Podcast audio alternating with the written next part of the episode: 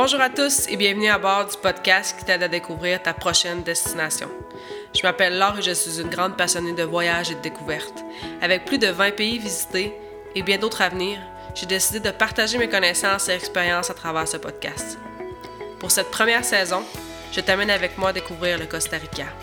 Petit paradis possédant une biodiversité abondante et unique, le Costa Rica te fera vivre des émotions profondes et authentiques que tu découvres ce pays en faisant des activités à sensations fortes ou des activités de pleine conscience, tu seras charmé et comprendras ce qu'est la vida.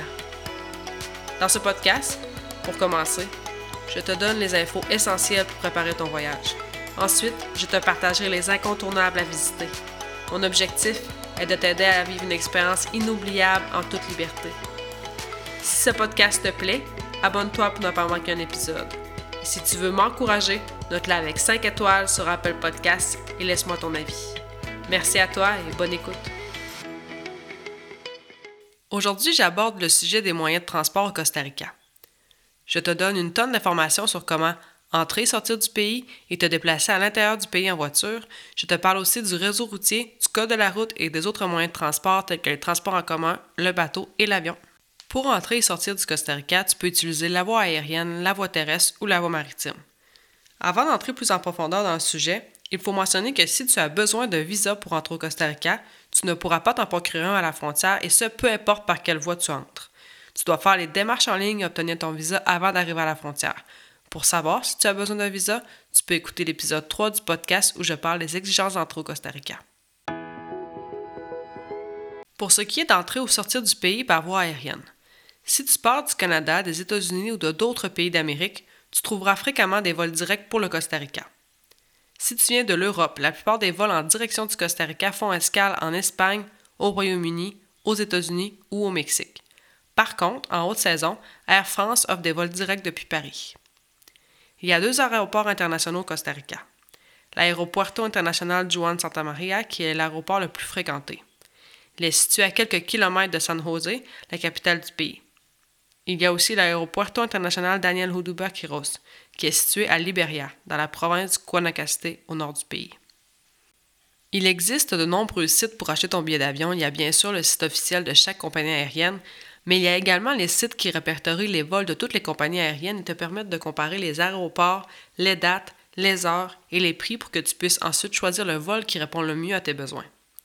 J'utilise principalement le site Internet ou l'application Kayak pour rechercher mes vols. Je vais inscrire le lien du site Internet dans les notes du podcast. Pour entrer ou sortir du pays par voie terrestre, tu as deux options car il y a seulement deux pays limitrophes au Costa Rica. Premièrement, il y a le Nicaragua au nord du pays. Beaucoup de voyageurs aiment combiner les destinations du Nicaragua et du Costa Rica dans un même voyage. Le sud du Nicaragua comporte beaucoup d'attraits touristiques et c'est la région du Nicaragua où le tourisme est le plus développé. Il y a deux postes frontaliers où tu peux traverser du Nicaragua au Costa Rica et vice-versa. Le premier poste frontalier est Sapoa Penas Blancas, situé sur la route panaméricaine au nord-ouest du Costa Rica. C'est le seul endroit où tu peux traverser la frontière en voiture. C'est un poste frontalier très achalandé, donc le délai d'attente est long et peut facilement dépasser une heure. Les heures d'ouverture sont de 6 h à 22 h et à partir de Penas Blancas, il est facile de rejoindre la ville de Liberia au Costa Rica. Liberia est bien située pour découvrir les parcs nationaux du nord-ouest du pays et aussi pour visiter la péninsule de Nicoya. Le deuxième poste frontalier entre le Nicaragua et le Costa Rica est celui de Los Chiles Las Tablilas, situé au nord-est du pays près de la rivière de San Juan. Ce poste est ouvert seulement depuis 2015 et est moins achalandé que celui de Sapoa Penas Blancas car c'est une région moins touristique. Par contre, c'est le poste frontalier à prendre si tu veux remonter le fleuve de San Juan vers San Carlos au Nicaragua. Il est ouvert tous les jours de 8h à 16h. Ensuite, le second pays limitrophe au Costa Rica est le Panama, situé au sud. La traversée de la frontière costaricaine panaméenne et vice-versa est moins commune, mais c'est tout de même très faisable si tu désires visiter la péninsule d'Osa sur la côte ouest du Costa Rica ou le sud de la côte des Caraïbes. Le poste frontalier sur la route panaméricaine se nomme Paso Canoas et il est très fréquenté. Les heures d'ouverture sont de 6h à 22h tous les jours.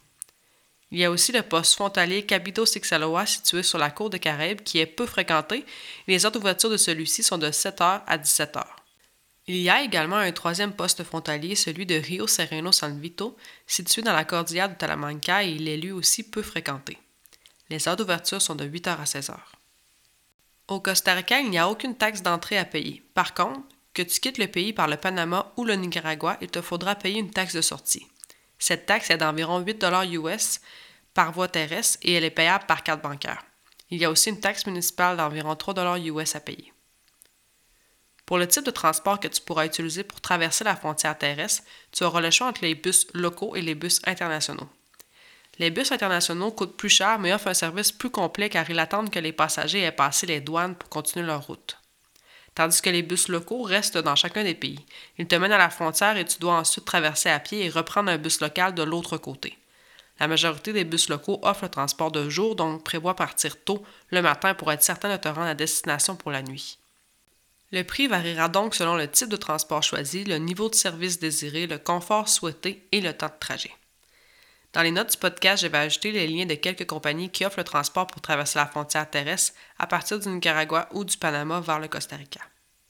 Tu pourrais également décider de traverser la frontière terrestre en auto ou en moto.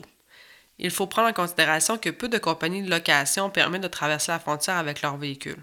Si elles le permettent, il y a habituellement des frais supplémentaires à débourser pour obtenir la permission de traverser et des frais supplémentaires d'assurance. Il est également possible de traverser la frontière avec ton propre véhicule. Dans cette situation, que ce soit avec un véhicule personnel ou un véhicule loué, il te faudra avoir les documents suivants. Passeport, permis de conduire national, permis de conduire international, preuve d'assurance et immatriculation du véhicule.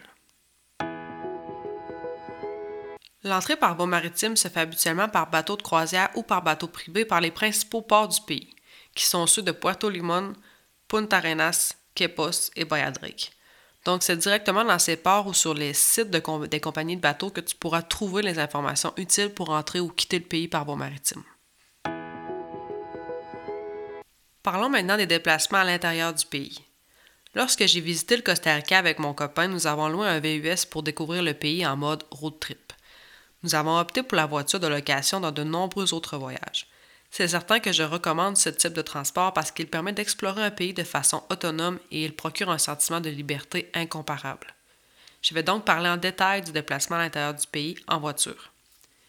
Pour découvrir le Costa Rica au volant d'un véhicule, je recommande fortement de louer un 4x4 si tu désires te rendre dans les régions plus éloignées ou si tu veux emprunter des sentiers qui sont non goudronnés. Tu pourras trouver des agences de location de voitures à San Jose, Liberia et dans les principales villes touristiques de la côte du Pacifique. Les agences internationales sont présentes et il y a également des agences locales qui offrent parfois des tarifs plus avantageux. Assure-toi de prendre une assurance qui couvre les dommages aux véhicules loués, mais aussi une assurance responsabilité qui couvre les dommages causés à autrui. Le coût de location d'un VUS varie selon les conditions de location, l'assurance et l'agence de location choisie. On peut estimer le coût moyen à 700 US par semaine. Pour conduire au Costa Rica pour une période de moins de 90 jours, il faut avoir 21 ans minimum, un passeport valide, une carte de crédit et un permis de conduire valide délivré par ton pays d'origine. Il n'est pas exigé d'avoir un permis de conduire international. Par contre, si ton séjour est de plus de 90 jours, tu devras obtenir un permis de conduire costaricain. Les stations d'essence sont nombreuses le long de la route panaméricaine et dans les secteurs touristiques, donc tu n'auras pas de difficulté à t'approvisionner en carburant dans ces endroits. Par contre, dans les régions éloignées et moins touristiques, l'essence se fait plus rare. Par expérience, je te recommande de faire le plein régulièrement et de ne pas attendre que ton réservoir à essence soit bas pour le faire. Dans ces coins isolés, il n'y a pas de station-service et ce sont les épiceries ou les petits dépanneurs qui vendent de l'essence. Comme dans tous les pays moins développés, il n'est pas recommandé de conduire la nuit. Il est plus prudent de se stationner dans des stationnements sécurisés en tout temps, mais plus particulièrement la nuit, et ne laisse pas d'objets de valeur à vue dans le véhicule. Pour ce qui est de l'état des routes, les routes principales sont assez sécuritaires. Elles sont goudronnées et bien balisées. Par contre, les routes secondaires sont souvent chaotiques et sinueuses. Parfois, elles ne comportent qu'une seule voie, mais la circulation se fait dans les deux sens. En saison des pluies, soyez plus prudents et informez-vous de l'état des routes avant de partir. Je te donne maintenant quelques petites règles du code de la route. La conduite se passe à droite au Costa Rica. Les dépassements, eux, s'effectuent seulement par la gauche. Bien entendu, il faut aussi respecter les limites de vitesse qui sont indiquées par des panneaux le long de la route. Pour les grands axes, la vitesse varie entre 100 et 120 km/h. Il faut également porter sa ceinture de sécurité. Et si tu contractes une amende, il faudra la payer dans une institution financière. Cependant, j'apporte un gros bémol entre les lois en vigueur et la réalité du terrain car il y a une grande différence. Les Costaricains ne mettent pas toujours leur clignotant, les stops ne sont pas toujours respectés, les phares des voitures peuvent être éteints durant la nuit, etc. Soyez toujours alerte en conduisant Costa Rica et attendez-vous à toute éventualité. Maintenant, parlons des transports en commun à l'intérieur du pays. Le réseau de transport en commun est bien développé au Costa Rica, donc tu n'auras pas de difficulté à trouver un transport pour effectuer ton trajet. Pour les bus locaux, il y a plusieurs avantages à les utiliser. C'est un moyen de transport qui est fiable pour te rendre d'un point A à un point B. Ils te permettront également de côtoyer les ticos, donc tu en apprendras davantage sur ce peuple accueillant. Ils sont peu coûteux. En moyenne, ils te coûteront entre 1 et 15 US par trajet, tout dépendant de la distance que tu veux parcourir.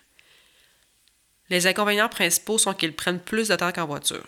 Les horaires peuvent varier de façon importante, donc tu dois toujours valider les heures la journée avant ton départ et cela peut occasionner des imprévus. Il y a deux types de bus locaux, les bus collectivos qui sont lents et qui s'arrêtent souvent. Il y a également les bus directo qui, eux, arrêtent peu et se déplacent plus rapidement.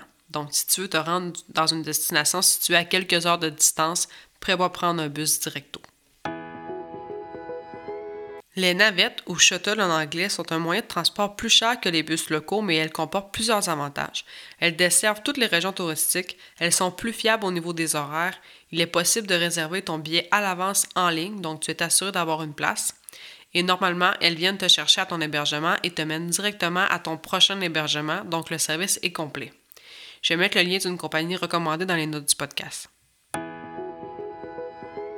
Si tu optes pour un voyage pack-sac et que tu utilises les bus locaux pour te déplacer, il pourrait être avantageux pour certains déplacements de prendre le bateau. En effet, il y a des ferries au départ de la péninsule de Nicoya pour rejoindre la côte du Pacifique.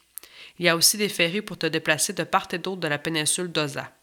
Et tu devras prendre des bateaux taxis pour te déplacer entre les différentes villes de la côte des Caraïbes. Si tu désires parcourir de grandes distances en peu de temps, il est possible de prendre des vols nationaux. Le Costa Rica est un petit pays, donc tu peux rejoindre la majorité des destinations entre une à deux heures de vol. La principale compagnie aérienne proposant des vols nationaux est SANSA, S-A-N-S-A. La demande est grande pendant la saison sèche, donc je recommande d'acheter ton billet à l'avance et le coût est assez élevé. Par exemple, un aller simple de Puerto Jiménez dans la péninsule d'Oza à Liberia au nord-ouest du pays te coûtera environ 300 US. Comme tu as pu le constater, il y a un grand choix de transport au Costa Rica. Je te recommande d'utiliser celui ou ceux qui répondent le mieux à tes besoins et ainsi créer ton itinéraire de rêve adapté pour toi. Alors c'est tout pour cet épisode. J'espère qu'il t'aura aidé à planifier ta prochaine destination voyage. Si tu as des questions ou si tu as envie de partager ton aventure au Costa Rica, n'hésite pas à m'écrire. Ça me fera plaisir d'échanger avec toi. Dans la description de cet épisode, je te donne les liens utiles pour que tu puisses consulter les notes du podcast sur le blog Ta prochaine destination, t'abonner à l'infolettre et t'abonner à mon compte Instagram pour suivre mes aventures. Je te remercie pour ton écoute et on se retrouve la semaine prochaine pour un tout nouveau podcast. À bientôt!